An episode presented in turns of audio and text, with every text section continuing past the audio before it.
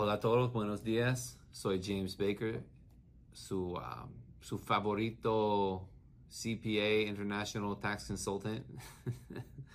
Gracias por estar conmigo hoy. Tengo una buena llamada con un señor de Argentina, quien está haciendo inversiones en la bolsa, pero con su mamá, con diferentes compañías de Argentina. y está recibiendo dividendos. Hay retenciones del broker. Él tiene una manera para evitar y no pagar eso. Yo no sé si es correcto de la compañía o no, pero uno de los brokers no está no está como reteniendo ese 30%. Entonces, es una, una cosa para investigar para ustedes. Esa llamada está súper bien eh, y en orden y vamos, no voy a demorar más, vamos a la llamada. Gracias.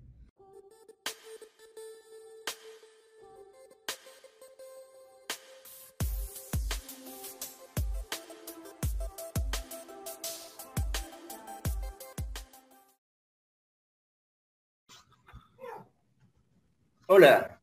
Hola, ¿cómo estás? Bien, Jim, mucho gusto. Un placer. ¿De dónde, dónde, dónde estás hoy? ¿De dónde estás llamando? Buenos Aires, Buenos Aires, Argentina. Ah, muy bien, Argentina. Déjame abrir eso.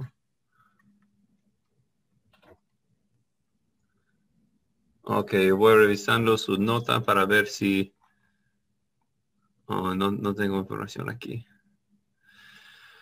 Ok, ah, entonces, ah, bueno, ¿cómo estás? Ah, cuéntame un poco sobre su, negocio y lo que está haciendo para, para que pueda contestar sus preguntas. Sí, yo vivo en Argentina, no tengo ningún negocio en los Estados Unidos, ni tengo tampoco ninguna intención de ir a vivir allí o de trabajar allí. Simplemente soy un inversor que tengo cuenta de broker en Estados Unidos y hago inversiones y eh, en general me gusta eh, las eh, securities que pagan dividendos y normalmente retienen el 30% sobre los dividendos. Bueno, si bien hay algunas cosas que yo trato de, hay, algunos este, securities que pagan intereses y que por lo tanto no retienen, o bien que son de empresas no estadounidenses, eh, empresas extranjeras, que también pueden pagar dividendos y en ese caso no retienen el 30%. Eh, yo lo que tengo, eh, bueno, ese es un tema que me preocupa desde hacía tiempo, pero por otra parte, también estaba pensando en el tema de la herencia. Yo tuve cuentas en la modalidad joint tenant con mi mamá y actualmente tengo la cuenta en forma individual. Eh, estaba evaluando también... Joint tenant está mal. Ah, yo, tengo, yo tengo un cliente quien está en medio de ese proceso de... Hay dos extranjeros, un, señor de México y su mamá. La mamá falleció y toda la cuenta está bloqueada y ella tiene que pagar impuestos en, en en uh, el valor de, la cuenta en total. Y porque joint tenancy, eso no, eso no está bien. Es mejor uh, abrir una compañía que ustedes uh, tienen, los dos son miembros de la compañía y tener la, cuenta en nombre de la compañía. Sí, de, hecho yo investigando un poco, eh, durante el año 2020 eh, empecé a investigar el tema de las LLC, y en efecto abrí una LLC solamente a nombre mío, o sea, Single Member, LLC. Eh, la abrí en Wyoming y empecé a, experimentar un poco a ver cómo funcionaba eso. Yo vi su video donde usted comenta que eso no protege del state tax, o sea, el impuesto a la herencia eh, sigue perjudicando a los que son miembros de una LLC. Es, es una, es, uh, un tema complicado uh, por, por las leyes y también por cómo interpretan, interpretan. Interpretan, ya. Y disculpen, cómo interpretan las leyes, uh, los brokerages y las compañías. Ah, una, una single member LLC es así, pero si hay multi-members, hay uno más que un miembro, la, es, es, un poco diferente. Y eso tiene más protección si arreglas bien todo. O sea que es mejor que haya múltiples miembros. Sí, Porque la, la compañía, la, la, sociedad no puede fallecer, no puede morir. Sí, eso es muy interesante. Ese concepto lo escuché en un video suyo eh, y me pareció muy interesante. Se refería al tema de que la compañía no puede morir cuando hablaba del el beneficio de tener una mm, sociedad offshore, por ejemplo en Panamá. mejor, sí, claro, eso es mejor si tiene una, una, una compañía en Argentina que es, que es dueño de la compañía, la, la LLC, pero prácticamente es, eso puede ser más complicado con el brokerage, porque con el brokerage tiene que hacerlo súper correcto cuando está aplicando, porque normalmente ellos quieren conocer a usted, los, los dueños. Sí. Eh, de acuerdo. Eh, a mí me parecía interesante porque en un video en el cual usted estaba con su socio y hacían ese esquema de una sociedad en Panamá, que es la, o, en Cayman Island, que es la propietaria de una LLC en los Estados Unidos, lo que decía su socio era que eh, a la LLC no corresponde cobrarle impuestos, eh, que eso pasaría a la sociedad extranjera, pero si la sociedad extranjera eh, no, corresponde que pague impuestos, entonces, digamos, yo tengo tres objetivos básicamente. Uno es, dentro de lo posible, tratar de evitar eh, la retención del 30% de los dividendos. Eso, es difícil porque usted, eso, eso es como algo automático y si no, no eres residente de, una, de un país con un tax treaty con Estados Unidos y si usted es, si, si abre una compañía en uno de esos países va a tener más problemas y impuestos que pagar en esos países. Entonces eso es, eso es como la, el problema aquí. Entonces eso es difícil para evitar, no, no hay muchas soluciones para usted. Está bien. Eh, además, si yo eh, abro una cuenta en Cayman o en Panamá, esos países, tengo entendido que hacen un intercambio automático de información con todos los países. Y yo no sé cómo eso pasa y, cómo ellos están manejando ese, ese como intercambio de información. Yo no sé. Porque, digamos, yo tengo tres objetivos. ¿sí? El primero es, dentro de lo posible, evitar las retenciones sobre dividendos. El segundo objetivo es eh, tratar de evitar el impuesto a la herencia.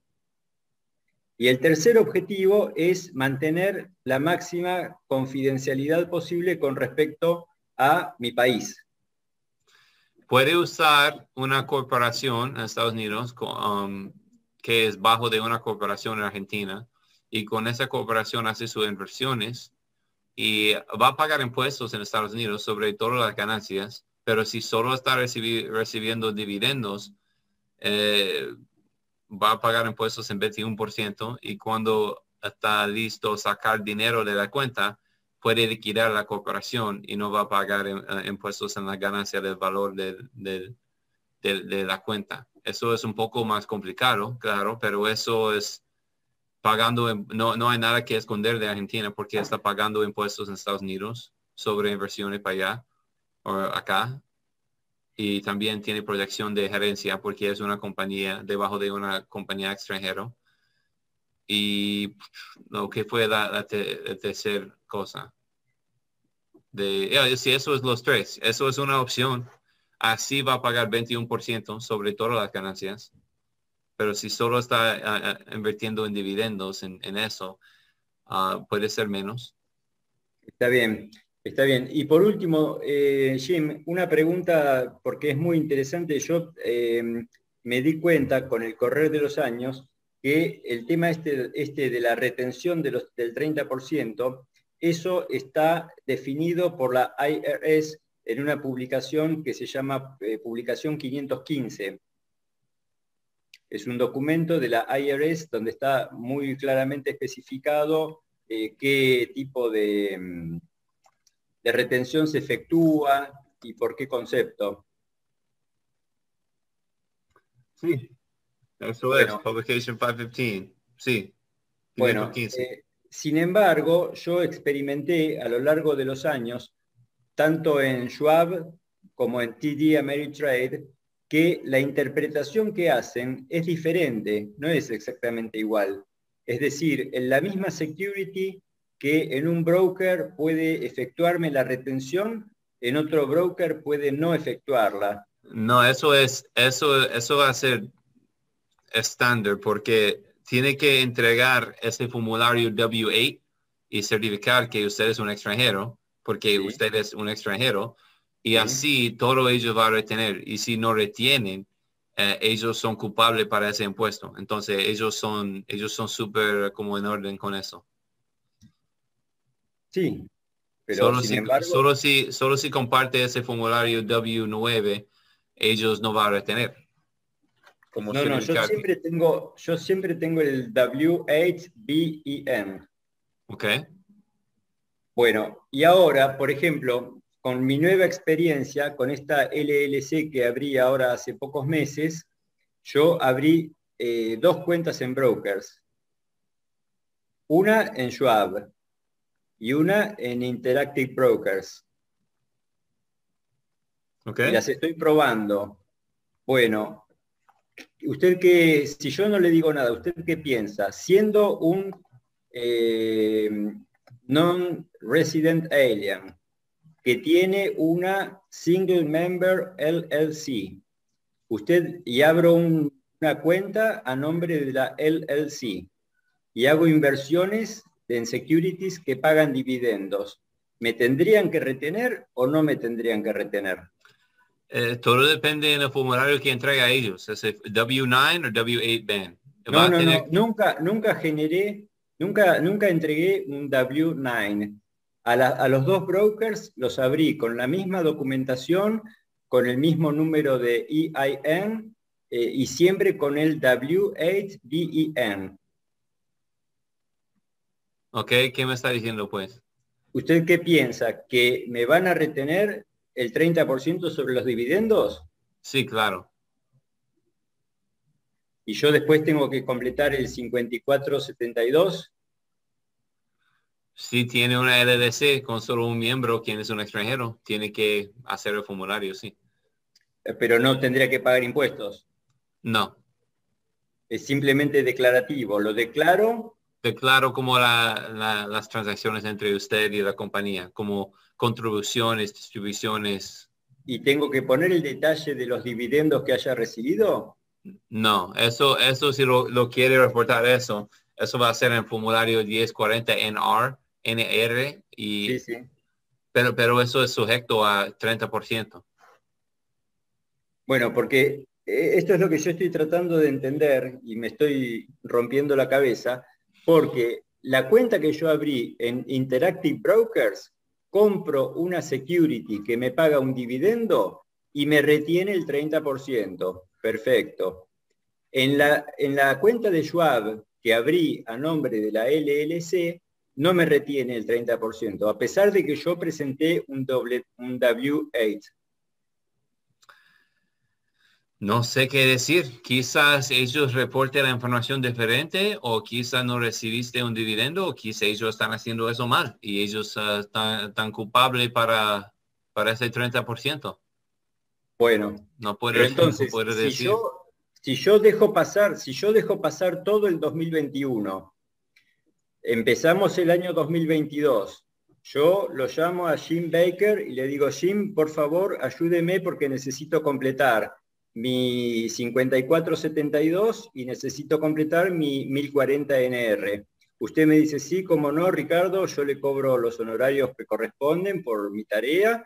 Eh, presentamos esa documentación a título informativo, pero no tengo que pagar ningún impuesto. Ajá.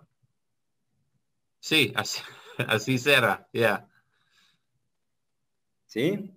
Ya. Bueno, vamos a hacer una cosa, Jim. Eh, yo le, le pongo todo esto, yo se lo quiero mandar por escrito en inglés. No, está bien, yo entiendo, es que es que no entiendo si están preguntándome algo más, porque eso fue como un, un dicho, un statement. No, no, no, no. Digamos, es una conversación simplemente. Eh, yo lo que quiero es tener la certeza de que yo tengo mis ideas claras y que las comunico claramente y que usted, dentro de lo que es su buen saber y entender, eh, interpretó cuál es mi situación y me dice, sí, yo creo que esto así está bien y bueno, y yo voy a tomar en cuenta esto que me estuvo comentando acerca de una sociedad argentina que puede ser la propietaria de una sociedad en Estados Unidos. No, no, eso puede ser una sociedad entre como usted, puede ser con usted y su, y su madre, y ustedes pueden ser 50-50 o algo en, en, una LLC. Eso sirve para, para evitar los state taxes si arregla la cuenta correcta. Entonces, otra opción que, que te presenté fue usando una corporación para hacer sus inversiones y pagar el 21% en todas las ganancias, incluso con las ventas de, de las ventas de, de, acciones. Está bien.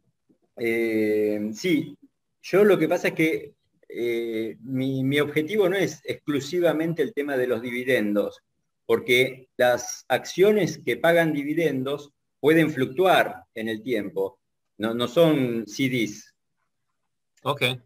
Por lo tanto, eh, yo voy a hacer compras y ventas y eso me puede dar ganancias de capital. O sea que si yo voy a estar ahorrándome el 30% de dividendos, pero después voy a estar pagando el 21% de ganancia de capital, mucho no, no tiene sentido.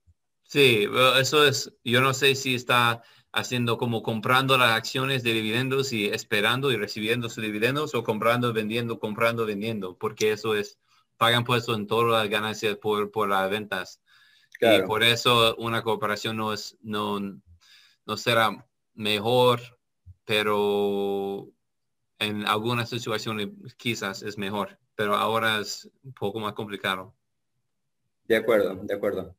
Bueno, eh, Jim, eh, vamos a hacer lo siguiente. Me, me, me, agrada esta conversación que tuvimos. Me parece que usted es la persona adecuada para para llevarme adelante en estas este, necesidades eh, impositivas y contables que yo tengo.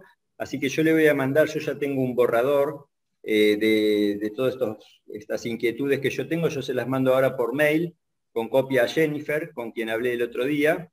Eh, y, bueno, y seguimos en contacto. Y bueno, y yo desde ya le reconozco los honorarios que corresponden por, por este asesoramiento.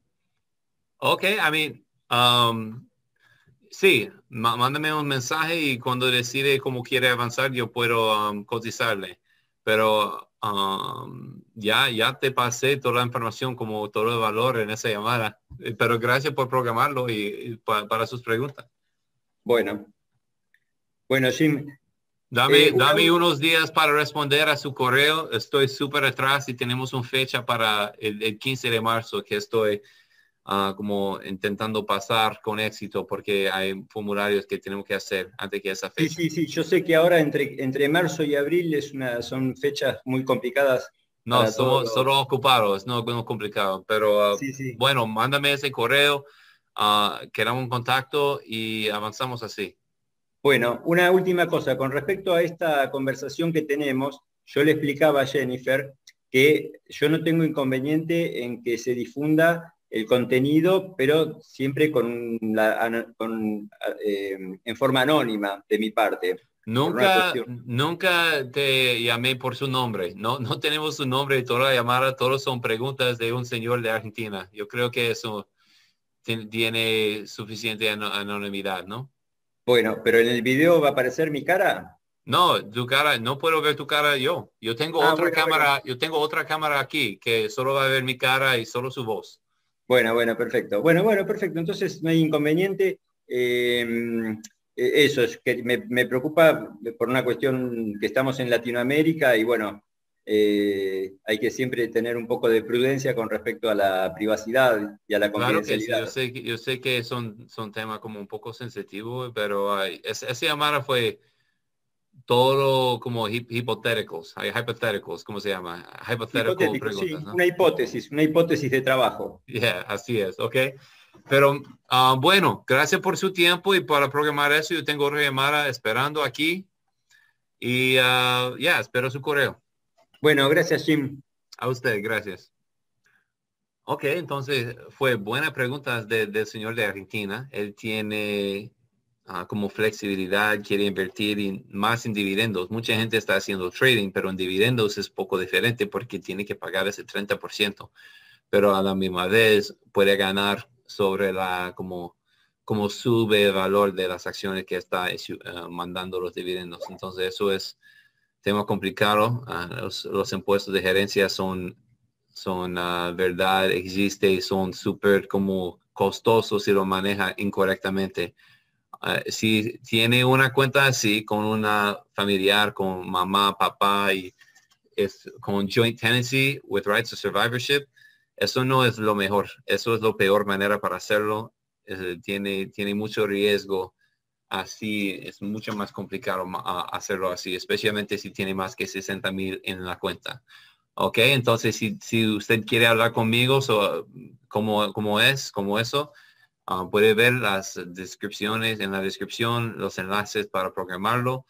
Y tenemos mucha información para ustedes. Comenta debajo, dame like, subscribe, porfa. Te agradezco. Nos vemos en el próximo video. Gracias.